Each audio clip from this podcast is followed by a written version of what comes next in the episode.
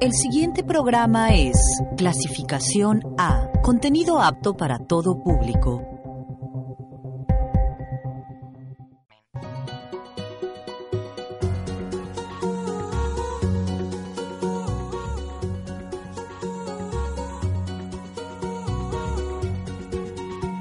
Al atardecer, póngase cómoda.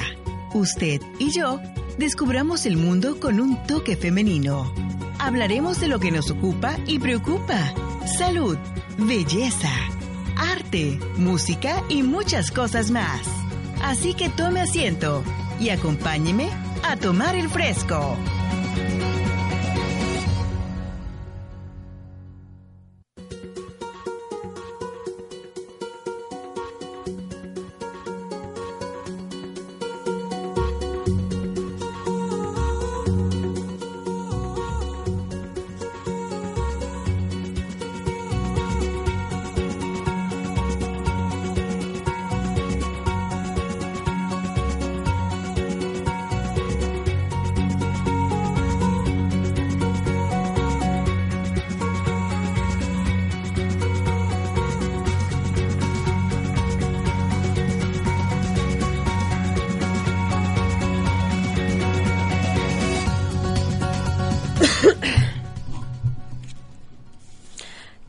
¿Qué tal? ¿Cómo está? ¿Cómo le va? Soy Ana Argente. Agradezco que esté con nosotros a través de la frecuencia de Radio Delfín, la radio inteligente, a través del 88.9 FM, transmitiendo desde el edificio del Liceo Carmelita, donde también recuerda usted que se alberga el, el Museo Guanal y que eh, siempre tiene algo que proponerle al público tanto en talleres, cursos y sobre todo en exposiciones.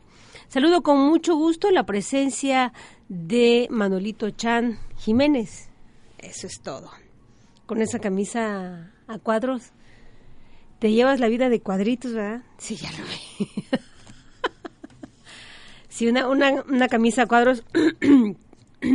Casi no suelo verte vestido así, entonces, ¿verdad? Está este es como que es o no es Manuelito. Bueno, entonces, hoy vamos a hablar de, de este, un poquito acerca, bueno, no podemos obviar la fecha, ¿no? Se, en todos los medios de comunicación se ha estado hablando mucho. El, esa, esa frase que venimos escuchando, quienes no nos tocó vivirlo, por fortuna, ¿no? El, aquella tragedia, aquella masacre del 2 de octubre. Entonces solemos escuchar el 2 de octubre no se olvida y hemos visto a lo largo de los años marchas tras marchas y peticiones.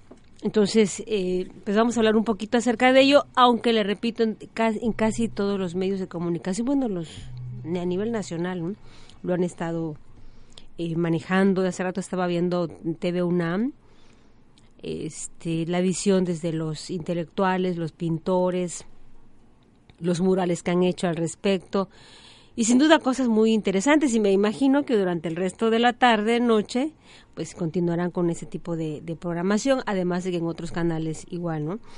Y, así que bueno, vamos a hablar un poquito acerca, acerca de ello.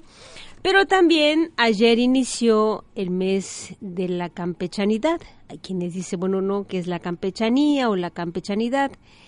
El asunto es de que vamos a hablar también de ello. Y eso sí, ya lo escuché en otras estaciones de radio que están eh, también hablando al, al respecto. Así que quédese con nosotros porque pues ya comenzamos. Pero a, de la campechanía, déjeme decirle que lo, vamos a abordar, bueno, el programa de hoy, porque todavía nos quedan mm, tres programas del mes de octubre. Durante todo el mes de octubre estaremos abordando diversos temas sin dejar de lado hablar un poquito acerca de lo nuestro, lo que es Campeche, su cultura y demás. Y hoy vamos a hablar un poquito de este libro, un libro que se llama Las esquinas de Campeche un libro de Enrique Pino Castilla, este publicado, bueno, aquí está, de hecho este, este libro está dedicado, dice, para Ana Argente Ramírez, con mi afecto, y con este que este encuentro con la palabra pues sea magnífico, ¿no? Y viene la firma del autor Enrique Pino Castilla. Así que de eso vamos a hablar, quédese con nosotros porque pues ya comenzamos, Manuel, ya comenzamos.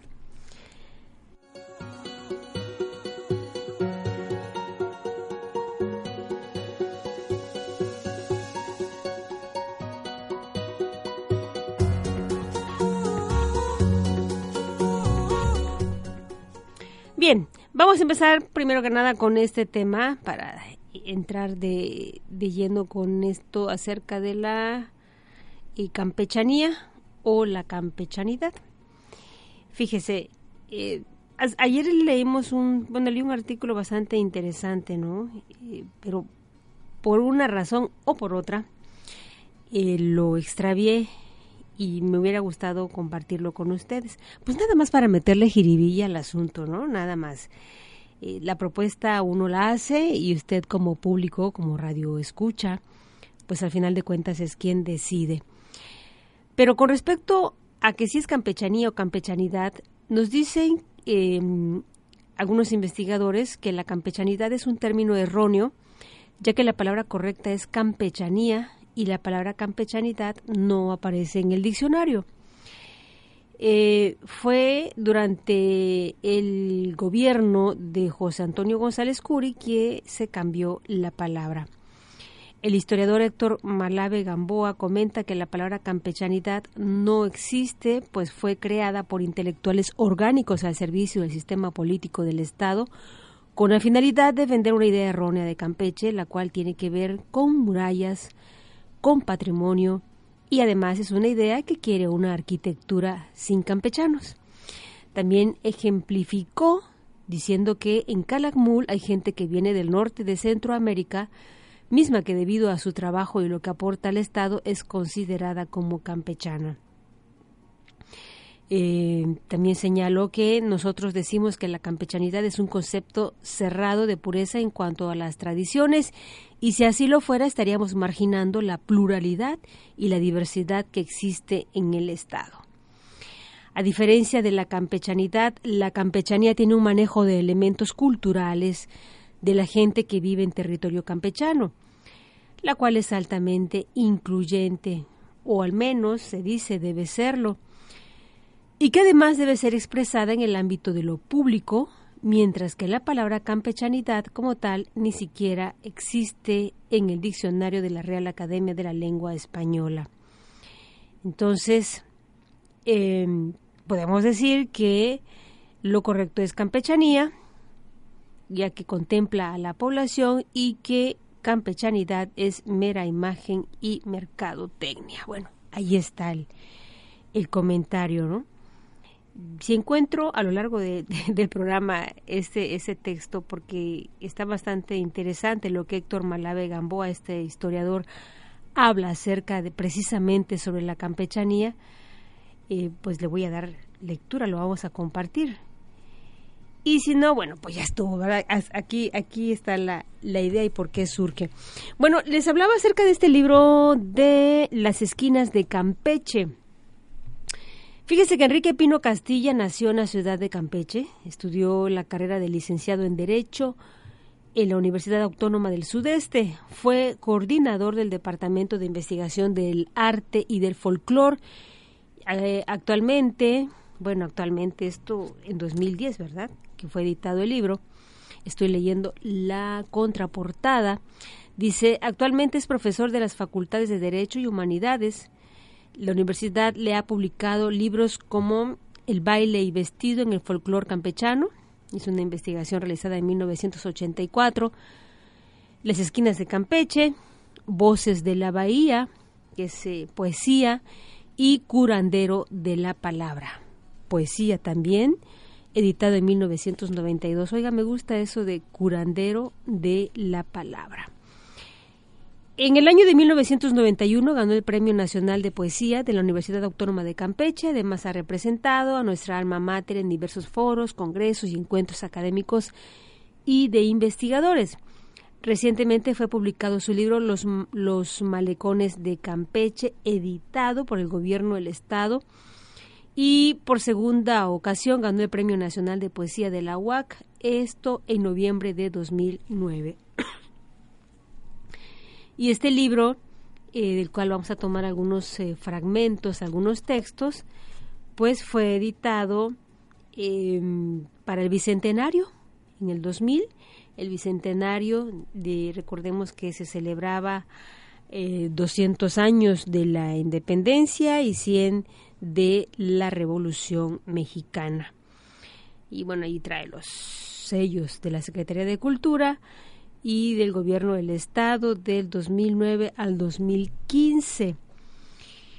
Eh, esta colección pertenece a Justo y Solidario, así, así trae este, este nombrecito, ¿no? Les decía, la primera edición de este libro fue en 1985 y la segunda fue en 1997.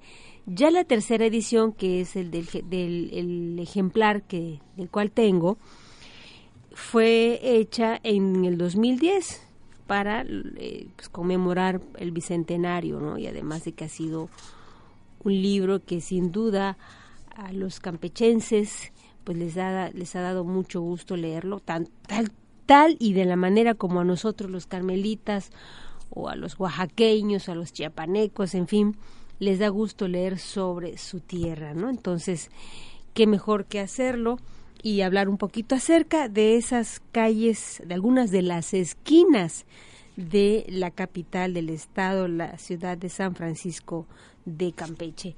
Me sigo de largo, me voy a pausa. Sí que Ah, me voy a pausa. Ya, ya lo sabía. ¿Para qué pregunto? Vámonos a una pausa y regresamos. Está usted escuchando, bueno, acompañándome a tomar el fresco.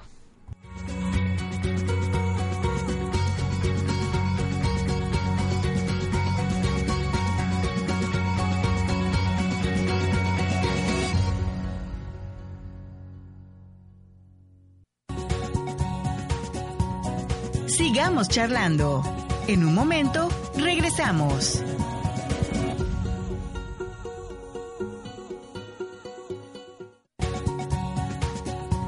La charla está interesante, ¿verdad? Continuemos.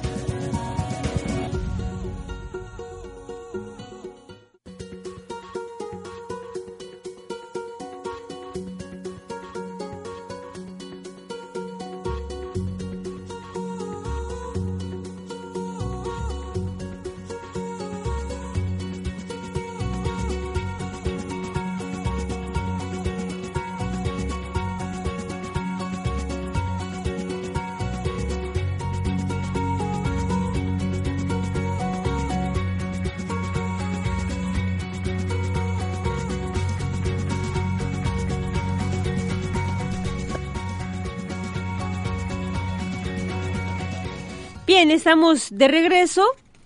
Estamos de regreso y le decía, vamos a hablar acerca, estamos platicando, estamos charlando a propósito de este mes de octubre en el que se celebra. Ah, muy bien, muchas gracias.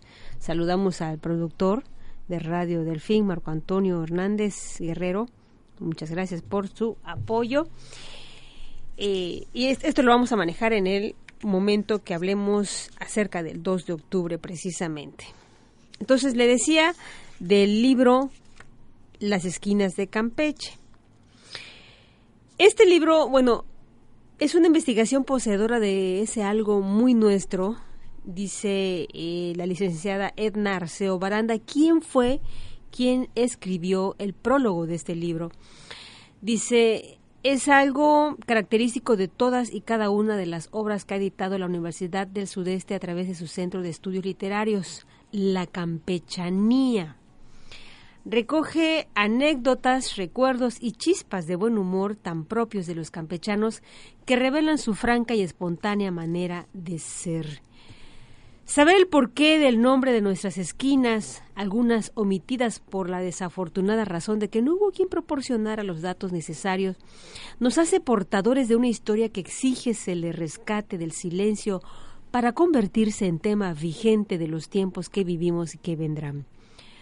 alguna de las leyendas apócrifas de nuestro inolvidable maestro licenciado Guillermo González Galera, así como también las versiones que él mismo nos proporcionó de su obra inédita Campeche Fabuloso, son pinceladas que matizan los colores de la imaginación y la fantasía.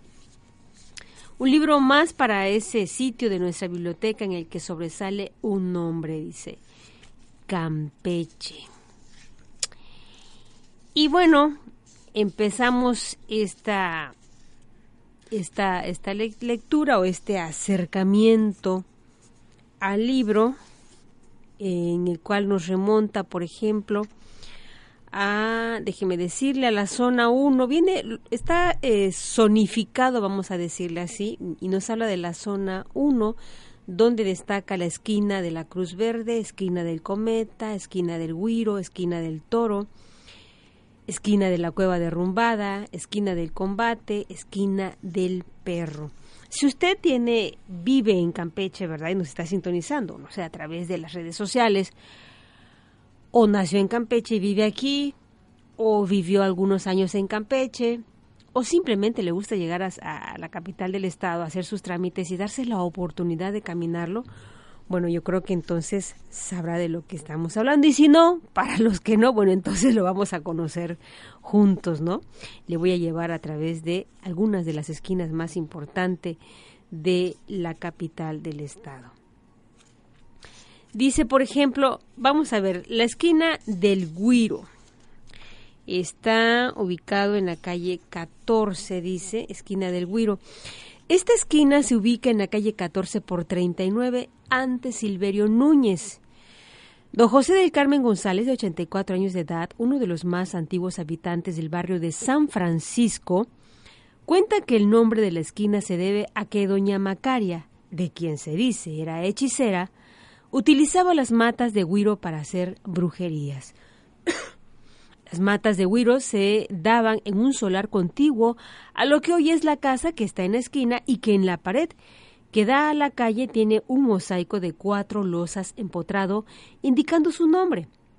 La casa fue habitada por doña Francisca San Miguel, viuda de Chávez, persona que durante mucho tiempo tuvo relación con este tipo de prácticas.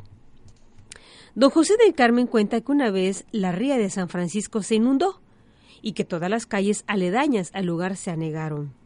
El único lugar que no sufrió la inundación fue el predio de Macaria, la hechicera, que había recibido en un sueño la voz de alerta, por lo que durante una semana, todas las noches a eso de las nueve, iniciaba sus ritos con las matas de Huiro y terminaba hasta entrada el alba. A pesar del tiempo transcurrido, todavía es posible ver desde la calle las matas de Huiro. Cualquier peatón observador que dirija la mirada al patio que está junto a la esquina puede verificar que las plantas están ahí como muestra objetiva de la historia, la leyenda o la fantasía muy propia de los campechanos que vivieron en el siglo pasado. Y aquí en el libro efectivamente pues viene esa imagen en blanco y negro este y unos eh, dibujos que hablan precisamente de esta mata, de este árbol del Huiro. Y ya escuchamos el por qué a esa esquina en el barrio de San Francisco se le conoce como la esquina del Huiro. También está la esquina, la esquina del Toro. Esta se ubica en la calle 14 por 41, escondida en el barrio más popular de Campeche. Y sí, por supuesto, el San Francisco. La gente antigua cuenta muchas historias sobre la procedencia del nombre de la esquina y a decir verdad casi todas giran en torno de lo mismo, es decir, hay mucha semejanza entre una y otra historia.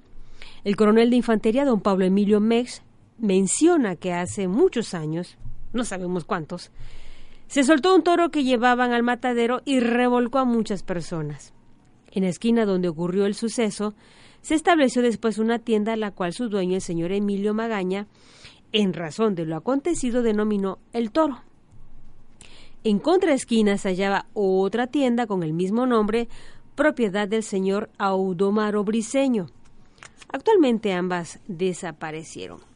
Otra versión del nombre de la esquina del toro pues es la siguiente.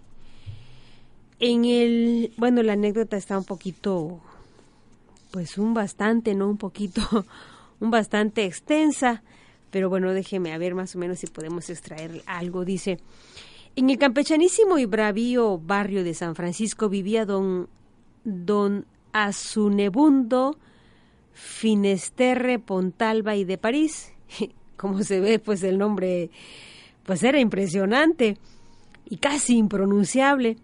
Y el portador, pues no menos, pues usaba capote novelero, sombrero de picos con pluma, zapatos de doradas hebillas que relumbraban al sol, al sol y un espectacular bastón labrado en un material que recordaba el marfil y cuya empuñadura figuraba un alado caduceo símbolo de la medicina.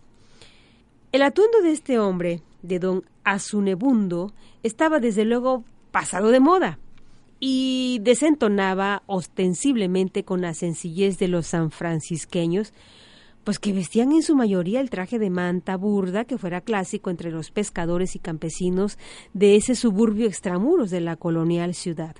Pese a ello, los lugareños, gente simple y respetuosa, ni siquiera se atrevían a pensar y menos a comentar por lo bajo que don Asno, bueno, así se le conocía popularmente, fuese un excéntrico o un desequilibrado, ya que entre ellos ejercía una profesión que lo convertía, lo convertía en un semidios, la de médico.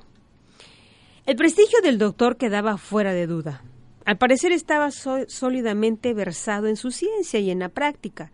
Su diagnóstico resultaba comúnmente tan acertado que incluso se decía que con solo mirar a un paciente éste se curaba, y que poseía el don de la profecía, pues auguraba, ya rara vez se equivocaba, cuando un enfermo entraría al más allá. Por cierto, de ese sitio pues no volvían.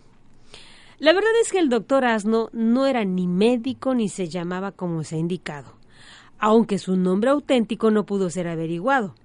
Es posible que haya intentado estudiar la carrera de medicina para remedar la noble misión de Esculapio y Galeno, a la postre vino a sumarse a la cuota de destripados que normalmente arrojaban las filas del sector educativo. Su cuartel de operaciones en la juventud fracasada había sido la Ciudad de México. Los arrabales y tugurios de mala nota de la capital, para ser exactos, y el elegante y subjetivo patronímico que ostentaba en su seudónimo evocaba en él las buenas épocas de aventurero y timador en que sobresalió como asiduo cliente de una pulquería homónima de la ciudad Luz. Se ignora cómo y cuándo llegó a Campeche don Asno, pero está claro que allí sentó cabeza y después de rodar por diversos sitios de la República Mexicana y que obtenía además de la fama y las consideraciones bien ganadas, magníficos dividendos en el ejercicio de su especialidad.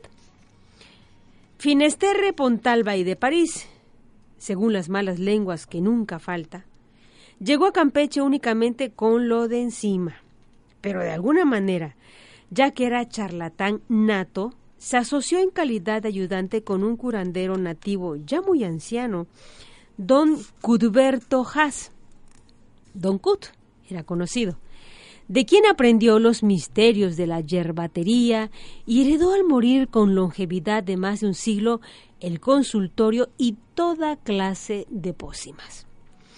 En la praxis de la medicina natural, don Asno empleaba los eh, visajes y encantamientos que aprendió de su mentor difunto, y si en ocasiones el enfermo empeoraba y hasta fallecía, a pesar de los brebajes que ingería, o, bien a causa de ellos, y de los círculos de protección que el doctor trazaba porque cuidaba cuando desconocía las características del mal que aquejaban al paciente, pues de anunciar su defunción próxima.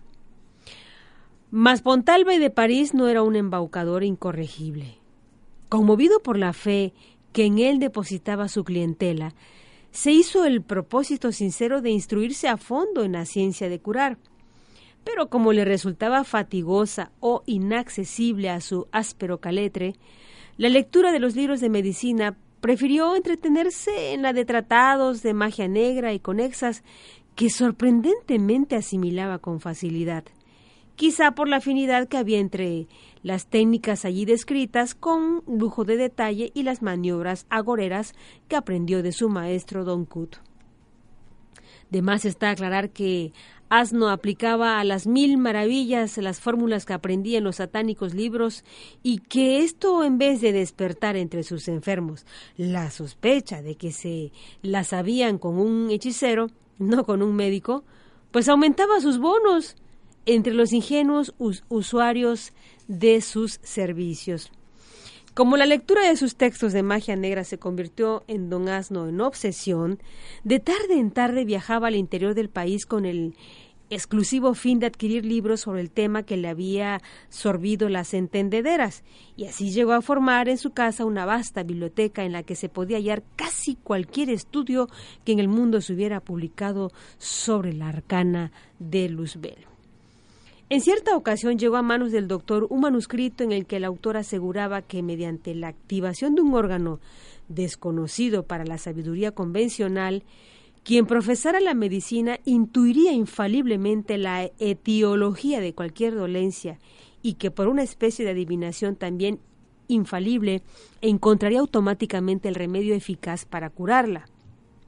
Pero se leía en el manuscrito el aspirante a conquistar esa facultad extraordinaria tendría que aprender al dedillo un complicado ritual y después someterse a una prueba sobrenatural que, saliendo airoso de ella, le valdría el doctorado de ciencias ocultas.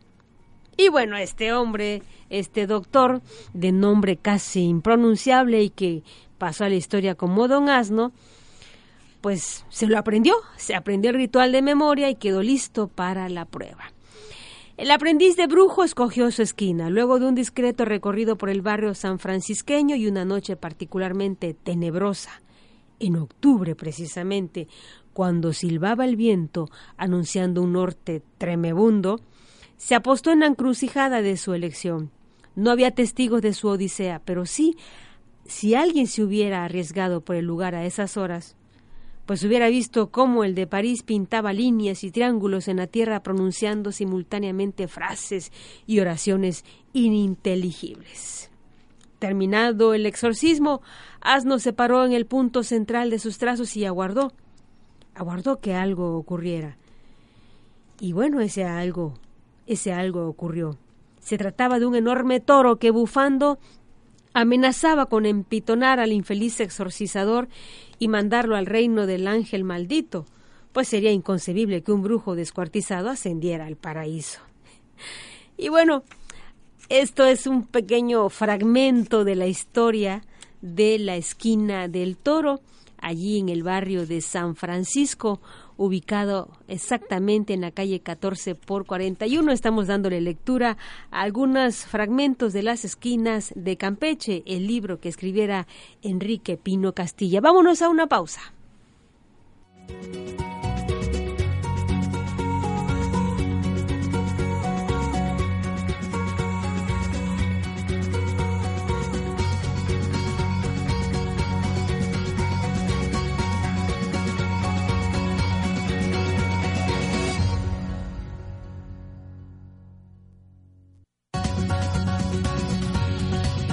La mujer es único.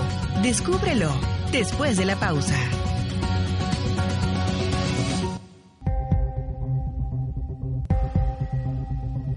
El programa que está usted escuchando es Clasificación A, contenido apto para todo público.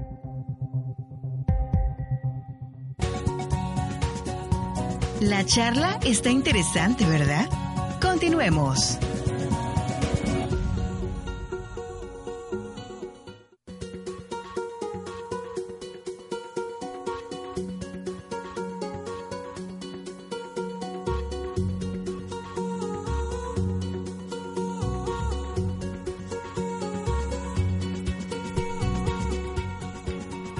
Bien, estamos de regreso. Está usted acompañándome a tomar el fresco a través de Radio Delfín. Y bueno, recuerdo que este libro, este, fue, llegó este, el autor Enrique Pino Castilla. Fue, este libro se, se entregó en el encuentro, creo que fue el tercer, segundo o tercer encuentro nacional de lectores. Sí, tercer encuentro nacional de lectores, libros y lectores eh, que se llevó a cabo en la capital del estado, en San Francisco de Campeche, en la cual tuve la oportunidad de asistir. La verdad fue maravilloso ese encuentro que se llevó a cabo. Este, la licenciada Norma Yadó Cetina no hizo un esfuerzo maravilloso para que esto saliera de lujo. Se impartieron talleres, conferencias, y se hizo un maratón de lectura que terminó hasta la medianoche, un poco más allá. Nos llevaron de paseo para ver alguna de las esquinas, precisamente conocer alguna de las esquinas, ya sabe usted, el paseo por la noche y luego leyendo ese tipo de, o escuchando ese tipo de leyendas, pues resultó de lo más agradable, de lo más eh, bonito. Bueno, una de las esquinas más antiguas de Campeche, eh, de la ciudad de Campeche, es la esquina del combate vieja esquina que se encuentra en el barrio de San Francisco, en la calle 16 por 41, antes calle Venezuela. Es frontera entre los barrios de Santa Ana y San Francisco y no acusa ninguna característica que proporcione su bélico nombre, eh, que es la esquina del combate. En todo caso, más parece que alguna vez llevara afiliación zoológica si se tiene en cuenta que viniendo del oeste a este, sus vecinas inmediatas sin eh, solución de continuidad se denominan esquina del águila y esquina del perro. Y bueno, trae parte también de su leyenda, pero sí es bastante extensa. Mm, otra de las esquinas, y la acabamos de mencionar, es la esquina del perro. Está en la calle 43 con calle 16 antes Argentina. Actualmente la casa es habitada por la familia Mena. Antes vivió en ella doña Anita Moreno Paredes, que vendió el inmueble a la señora Estela Pacheco de Mena. La casa tiene techo de teja francesa, la cual era traída como lastre a estas tierras desde Europa. Acerca del nombre de la esquina se narra la siguiente leyenda apócrifa. Eh, don Tristán de Villanueva era un hereje redomado descendiente de una familia de marranos que vino a la Nueva España en el siglo XVI, había conservado que de sus antepasados el desprecio por la religión, especialmente por la católica, y se apreciaba de ateo y libre pensador. Don Tristán habitaba en su quinta Campeche extramuros, en unión de su esposa Eugenia y su hija Ofelia de tres años de edad. Era tal la fobia que alimentaba Villanueva contra la iglesia que, a pesar de la piedad de su mujer, se había negado a permitir que la pequeña recibiera las aguas del bautismo. Ofelia, no obstante sus tres años, era una chica precoz, lo que complacía a sus padres y a todos aquellos que la trataban. La inteligencia de la niña se manifestaba en los vínculos que en razón de su corta edad había establecido con Marqués, un perrazo de aspecto feroz con el que ella dialogaba seriamente acerca de los problemas de su mundo. En cierta ocasión, cuando ya avanzada la noche dormían los moradores de la quinta, los esposos fueron despertados por los furiosos ladridos de Marqués. Don Tristán, temiendo que algún malhechor hubiese entrado en el predio, salió armado en busca del, del bandido. Pero solo descubrió al perro, que ya menos enardecido ladraba hacia una figura en forma de cuadrúpedo que se perdió en el monte aledaño, y de lo cual dedujo el hombre que el escándalo lo había causado, pues la presencia de otro perro. Pero una de aquellas noches ocurrió algo increíble. Había transcurrido parte de la noche cuando don Tristán, gracias a ese sentido misterioso que actúa en el individuo en casos de peligro mortal, se incorporó de su lecho. Al momento empezó a escuchar los ladridos de Marqués. Sin embargo, ahora creyó oír, además de los aullidos del animal, rugidos emitidos por alguna fiera. Y cuando fue capaz de coordinar sus ideas, Villanueva se dio cuenta de que tanto los ladridos como los rugidos resonaban en el interior de la mansión y que provenían de la recámara de Ofelia. El cuadro que vieron los padres de la niña era para helar la sangre en las venas. En medio de la pieza, Marqués atacaba a dentelladas a una bestia monstruosa, de figura indescriptible, cuyos ojos llenos de maldad brillaban como carbones encendidos. El espantoso ente chorreaba su sangre producida por las morreduras que el perro le infería. Y aunque a cada ataque Marqués recibía una fuerte manotada que le estrellaba contra el suelo y los muros del cuarto, poseído de un vigor sobrenatural, no cesaba de amagar al maligno engendro con renovada furia. La enloquecida mujer solo acertó a exclamar Dios mío, y se desvaneció. Las palabras pronunciadas por Eugenia tuvieron un efecto mágico. Al oírlas, la bestia, la que continuaba acosando el perro, retrocedió. En su horrible rostro reflejóse un miedo cerval y huyó del lugar. Huelga añadir que, pasados los acontecimientos, don Tristán cambió radicalmente su comportamiento y su postura recalcitrante y atea. Solo hubo que lamentar la muerte del valeroso perro, que no pudo sobreponerse a las consecuencias de las heridas que asimiló en el combate sostenido con el monstruo.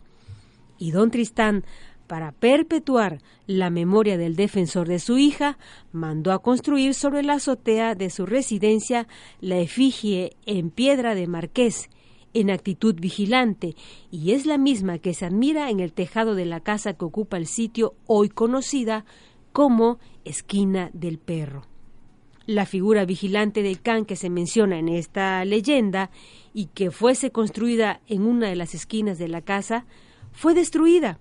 En realidad la casa poseía tres efigies, una con la figura de un perro en actitud vigilante, otra parada en cuatro patas y otra más en actitud dócil mirando hacia el frente. Esta última fue llevada a la ciudad de Mérida como un recuerdo por don Víctor Manuel Moreno Aguilar, pariente de la antigua dueña de la casa. Bueno, entonces ya sabemos por qué a la casa o la construcción que se encuentra en la intersección de la calle 43 con 16 en el barrio de San Francisco se le llama esquina del perro.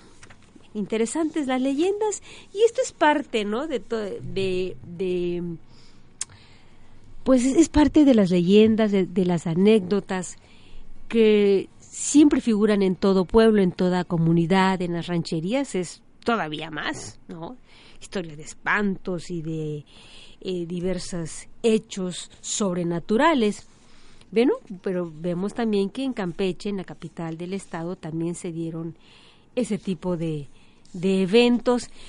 Y qué maravilla, la verdad, que este hombre Enrique Pino se diera la tarea de investigar, ¿no? De investigar por qué las esquinas de esta ciudad pues llevaban ese nombre y se dio la tarea de eh, pues de no solo tomarles la, foto, hay algunas que están también este, dibujadas.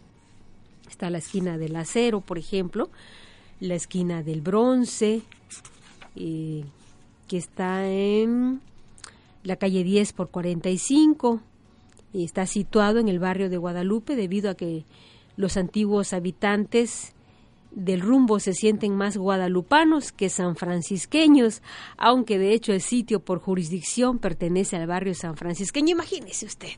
Aquí está esto, fíjese, le, le, daré lectura nuevamente. La esquina del bronce ubicada en la calle 10 por 45 la hemos situado, dice el autor, en el barrio de Guadalupe, debido a que los antiguos habitantes del rumbo se sienten más guadalupanos que sanfrancisqueños aunque de hecho por jurisdicción pertenece al barrio san francisqueño. O sea, si hasta en la misma capital del estado, no entre barrio y barrio, hay ese tipo de, de, de, amor, ¿no? A tu esquina, a tu barrio, imagínese, ¿no? Y, que no, que yo soy pues guadalupano, no, que yo soy san francisqueño, imagínese, entonces, ¿qué podemos esperar entre los carmelitas y los campechanos? O sea, esto se da prácticamente en cualquier en cualquier parte Obviamente los contextos y el contexto político, el contexto económico, el contexto social es, es muy diferente, ¿no? Por supuesto. Ya lo abordaremos en su momento. Son cuatro programas que, en los que vamos a abordar acerca, vamos a hablar sobre la campechanía y también vamos a abordar ese tema en un momento en un momento dado, pero sí me llamó poderosamente la atención que la esquina de bronce pues, se la pelean los sanfrancisqueños, pero también se la pelean en el barrio de Guadalupe. Si tiene oportunidad de conseguir este libro, pues ojalá él pueda, pueda hacerlo. Yo sinceramente no puedo decirle dónde encontrarlo, menos aquí en Carmen, no, no creo, pero en Campeche puedo ir a la biblioteca, allí preguntan, o en alguna de las librerías sin duda podrá encontrar este libro de Enrique Pino Castilla, Las esquinas de Campeche. Nos vamos a una pausa y ya al regreso, pues vamos a abordar un poquito acerca del 2 de octubre, la matanza de Tlatelolco.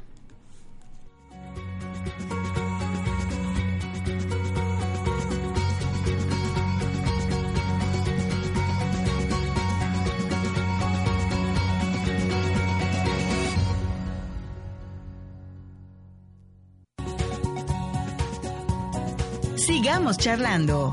En un momento, regresamos.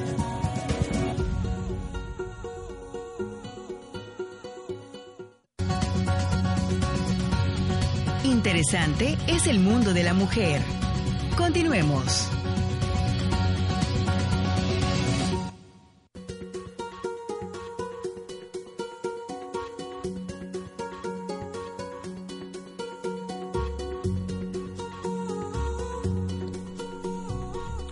Bien, pues vamos a hablar un poquito acerca del, del 2 de octubre que está cumpliendo 50 años ese hecho tan lamentable y terrible que ocurriera en la Ciudad de México. Hoy Ciudad de México, antes Distrito Federal.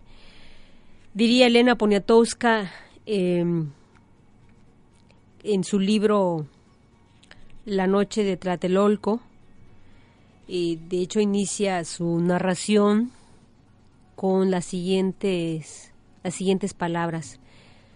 Son muchos, vienen a pie, vienen riendo, bajaron por Melchor Ocampo, la Reforma, Juárez, muchachos y muchachas estudiantes que van del brazo en la manifestación con la misma alegría con que hace apenas unos días iban a la feria. Jóvenes despreocupados que no saben que mañana, dentro de dos días, dentro de cuatro, estarán hinchándose bajo la lluvia, muertos, después de una feria en donde el centro del tiro al blanco, el tiro al blanco, lo serían ellos. Con estas palabras, Elena Poniatowska abre el primer gran testimonio escrito, aún válido, 50 años después del movimiento estudiantil de 1968, la noche de Tlatelolco.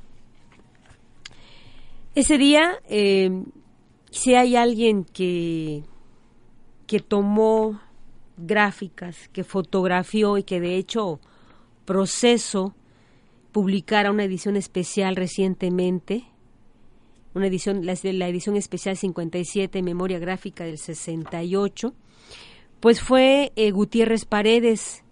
Gutiérrez Paredes estuvo presente como fotógrafo de la Secretaría de Gobernación en el curso del movimiento del 68 y captó para sus jefes muchos momentos clave, entre otros la toma militar de Ciudad Universitaria y el 2 de octubre en la plaza de Tlatelolco. La verdad es que esta, esta revista eh, registra eh, fotos impresionantes. Eh, este hombre, les decía, Gutiérrez Paredes, el fotógrafo de Luis Echeverría, no captó o eliminó de, de sus archivos escenas de los orígenes del movimiento en la última semana de julio. Dejó un, este, un material impresionante, pero por supuesto, sin embargo, obvió algunas, algunas cosas. En los años en que las paredes hablaban, en que las paredes gritaban. Hoy podemos gritar a través de nuestras redes sociales, de nuestros muros, de Twitter, Facebook, Instagram y demás. Pero en aquellos años eran las paredes las que gritaban. La mayor parte de los medios de comunicación callaba o acallaba lo que ocurría en la Ciudad de México. A pulso, con excepciones, los periódicos se ganaron el epíteto estrellado en su rostro, prensa vendida, Brotó entonces por todos los rumbos el grito de las bardas y los muros. Lemas y denuncias eran pintados, borrados y repintados y se convertían así en el testimonio más directo de las emociones, sentimientos y frustraciones de los jóvenes que se envolvían y envolvían a la sociedad en un movimiento que crecía con los días y las noches de activismo. De todo ello tenía que estar al tanto gobernación. Y sí, aquí hay fotos de alguna de las bar, de alguna de las bardas que dice revolucionarios, gorila, de nuevo a ganar las calles, la universidad, Echeverría, asesino, eh, y muchas, muchas otras frases en las cuales los jóvenes pues utilizaban las barras precisamente para sacar esa furia, ese enojo, a unas otras otras frases que dicen hoy todo estudiante con vergüenza es revolucionario unámonos para alcanzar nuestros ideales, no te dejes engañar por la prensa, mueran los granaderos. Y lo que parecía posible pero remoto ocurrió a las 10 de la noche del 18 de septiembre. Las botas de alrededor de 10.000 soldados bajo el mando del general José Hernández Toledo resonaron en las instalaciones de Ciudad Universitaria. Junto con ellos, carros de asalto, jeeps, camiones militares y tanques ligeros ocuparon la explanada de Rectoría y prácticamente todos los edificios de escuelas, facultades y centros de investigación. En cifras oficiales, 1.500 estudiantes y maestros no lograron escapar o no recibieron a tiempo el aviso del asalto, y en los propios camiones militares fueron llevados a cárceles desconocidas. Al allanamiento siguieron las humillaciones y el hallazgo de presuntos arsenales. Los medios de comunicación llegaron a las 10.30. Desde antes estaba ya en primera línea el fotógrafo de gobernación. Fue esta dependencia y no la Secretaría de la Defensa la que emitió el comunicado explicativo, diciendo nada más. Es que no quisieron atender las exhortaciones. Y bueno, se han hecho libros, se han publicado libros después desde después del de Elena Poniatowska, ensayos, mesas de debates, mesas redondas, cuadradas y lo que ustedes quieran, poesía, canto, música y demás para recordar y para hablar del 68. Las fotos que trae aquí Proceso resulta impresionante. Hay una foto donde este en la plaza en el zócalo de la Ciudad de México están las tanquetas y resulta impresionante verlas, resulta impresionante ver cómo eh, escribe, como escribe Juan Vélez el mediocre ejército de Díaz Ordaz hizo lo que hizo, actuó como actuó y derramó la sangre de tantos y tantos estudiantes. Es impresionante. Hay una historia que a, lo mejor se la platiquemos posteriormente porque la historia trágica de López Osuna, que es válida rescatarla, ¿por qué no del olvido? Pero también eh, sabía usted que vestidas de luto, de blanco o de cualquier color, el 30 de septiembre miles de mujeres llenaron la confluencia de las calles de Allende y Donceles frente a la antigua sede de la Cámara de Diputados para realizar un mitin con el que culminaba una marcha que se iniciara en el monumento a la madre. Fue conocido como el mitin de las madres del movimiento. Las, las, oradoras lloraron por los jóvenes muertos, presos o desaparecidos, pidieron el fin de la represión, enarbolaron las banderas de reclamación de sus hijos, hermanos, esposos, padres. En algunas de las pancartas que levantaban se, se convocaba al mitin mortal. Dos días después, nos vemos en la plaza de Tlatelolco a las cinco de la tarde, el 2 de octubre. Pasaban entre ellas empujones algunos diputados que recibían, aún sin querer, copias de los documentos en los que la Unión Nacional de Mujeres Mexicanas exigía la libertad de los presos políticos y el restablecimiento del orden y las garantías constitucionales. El fotógrafo de gobernación captó la multitud, el gesto iracundo, el puño en alto, porque también las mujeres elevaron la voz. Y sí, es impresionante la fotografía realmente. Y bueno, em, le digo, sobre este tema hay mucho que decir, mucho que hablar, mucho, mucho todavía por reflexionar.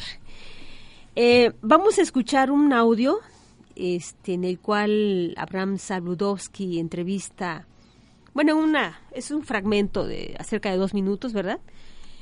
Platica con Irma Serrano. Usted me dirá, bueno, Irma Serrano, ¿qué? Ni politóloga, ni escritora. Bueno, pues casi nada, ¿verdad? Recordemos que Díaz Ordaz llevaba una doble, una doble vida. Y entonces alguien estuvo, si alguien estuvo muy cercano a él y lo conoció fue precisamente la tigresa, Irma Serrano. Vamos a escuchar lo siguiente. Señora Serrano, usted tuvo una relación muy cercana y muy intensa con el licenciado Gustavo Díaz Ordaz cuando fue presidente de México. ¿Qué recuerda usted del 2 de octubre del 68? Pues lo primero que se me viene en la mente, lo dije en mi libro, lo he repetido, es que el licenciado no estaba en México cuando sucedió el, el problema. este, no había manera. Él iba a visitar tres lugares de Guadalajara.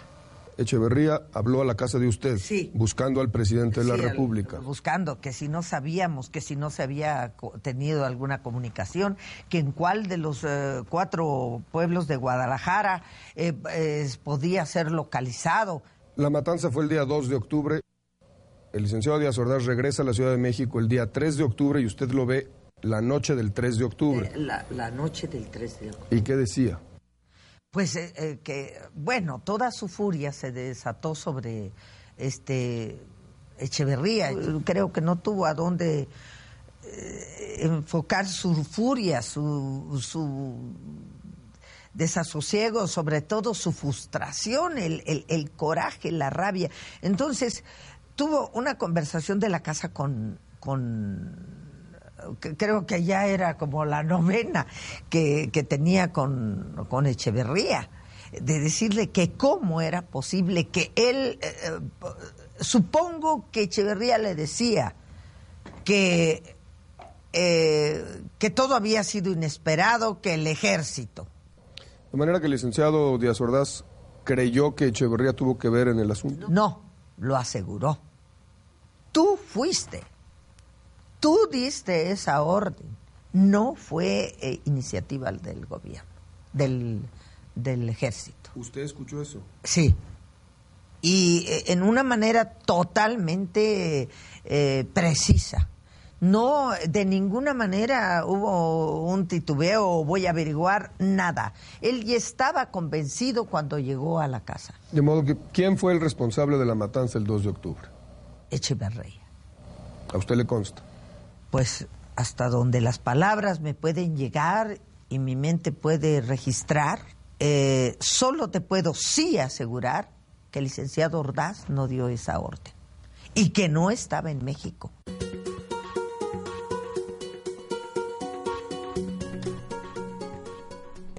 Pues hay nada más para, para pensarle, ¿no? Lo que dijo la señora Serrano, quien conocía perfectamente a Díaz Ordaz. El asunto es que se dio este hecho tan lamentable y que todavía hay mucho por hablar, mucho por reflexionar. Recientemente vimos los hechos que ocurrieron en la Universidad Autónoma de México, eh, la cuestión de los porros, la cuestión de eh, la violencia contra los estudiantes, esa marcha maravillosa que, que hicieron los estudiantes para exigir que salgan los porros de la UNAM. Eh, resulta increíble que México en el siglo XXI todavía esté viviendo lo que está viviendo. Eh, esperemos que en este cambio tan, tan drástico que dio el país de 180 grados después de las elecciones, resulte todo positivo, resulte todo para bien de los estudiantes, para bien de, la universi de las universidades del país, para bien de los estudiantes y de, y de los jóvenes mexicanos y para bien de la sociedad. Esto es a manera de reflexión y en homenaje a todos esos jóvenes que fueron asesinados, que fueron ametrallados, a esas madres que perdieron a sus hijos en la noche de Tlatelolco. Soy Ana Argente, me despido, la invitación para que me acompañe el próximo jueves en punto del mediodía, porque vamos a hablar acerca de los barrios de Fátima y Pérez Martínez, vecinos, por supuesto, del barrio de Tila. Gracias.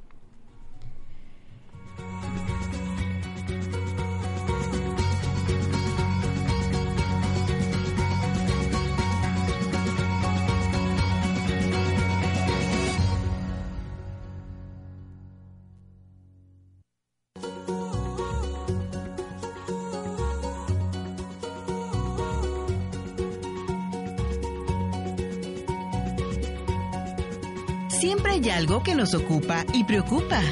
Salud, belleza, arte, música y muchas cosas más.